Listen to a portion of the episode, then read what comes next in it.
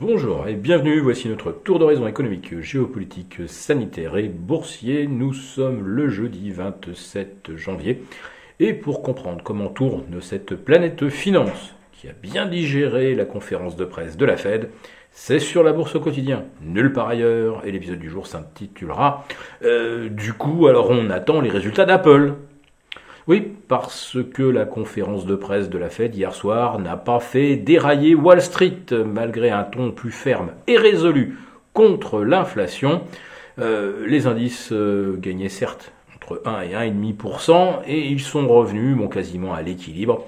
Bon, bref, euh, on semble défendre les supports, notamment les 13005 sur le Nasdaq, les 4004 sur le S&P. Tant qu'on reste euh, au-dessus de ces niveaux, on n'est pas dans une situation de euh, rupture de tendance moyen terme qui marquerait euh, l'émergence d'une vague de correction qui pourrait se prolonger eh peut-être jusqu'à la fin de l'année 2022. En tout cas, la Fed, elle, a décidé et annonce qu'elle va bien réduire la taille de son bilan qui atteindra quasiment 9 000 milliards de dollars euh, d'ici fin mars, et qu'elle pourrait remonter ses taux de 25 points lors de chacune de ses prochaines réunions. Bah, il en reste 4 d'ici la fin de l'année, voilà. Donc ça nous fera des taux euh, compris entre 1 et 1,25 et probablement euh, un relèvement de taux au minimum 4 fois, voire 6 fois en 2023, ce qui pourrait aboutir à des taux de 2,5%, 2,5%, 2,75%. Alors d'ici là, est-ce que l'inflation sera revenue sous les 2,5% ou euh, continuera-t-elle de s'échapper au-delà des 5, des 6, des 7% Alors un élément de réponse, bien sûr, euh, c'est le prix du baril qui franchit maintenant les 90 dollars. Je vous parle du baril de Brent, on est à 90 et demi. On est au plus haut en fait depuis euh, les planchers de, fin 2013, on était à 97 et demi. je pense que c'est l'objectif, hein. euh, on va y aller tranquillement. Et puis bah derrière, euh, peut-être que certains opérateurs seront tentés d'aller faire coter les 100 pour pouvoir exercer des options. On va dire que c'est de bonne guerre.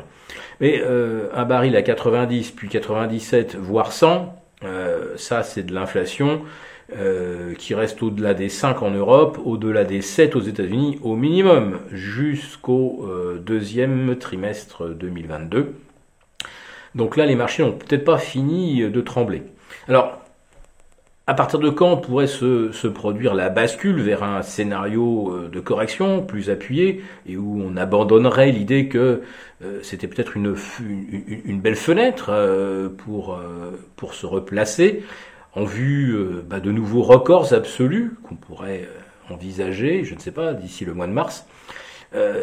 si l'on passe les 2% sur le rendement du 10 ans américain, euh, sincèrement, je crois qu'il faudra plus s'accrocher à cet euh, espoir euh, de revoir les, sommets.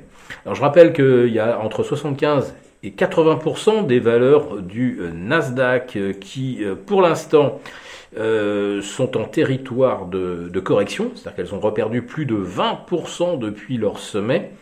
Et les rares fois, au cours des 20 dernières années, où 80% des valeurs du Nasdaq s'inscrivant sous, euh, sous la barre des 20% de, consolidation, euh, ça a toujours été euh, dans, des, phases de correction moyen-long terme. Voilà. Quand 75% des valeurs du Nasdaq perdent plus de 20%, ça n'arrive pas dans une tendance haussière. Et quand ça survient dans une tendance baissière, c'est que cette cette tendance elle n'est pas terminée. Alors est-ce qu'on a des raisons de s'alarmer également, euh, si on jette un coup d'œil du côté du dollar, eh bien, euh, le billet vert vient de reprendre 1% depuis la conférence de presse de Jérôme Powell. On est actuellement aux alentours de 1,11, 1,11,80 euh, je crois. la percée au-delà des 1,13,5, euh, c'est vraiment ce qu'on appelle un bull trap. Euh, on a vraiment cru hein, euh, que le dollar avait finalement échoué dans sa tentative de grimper en direction des 1,08.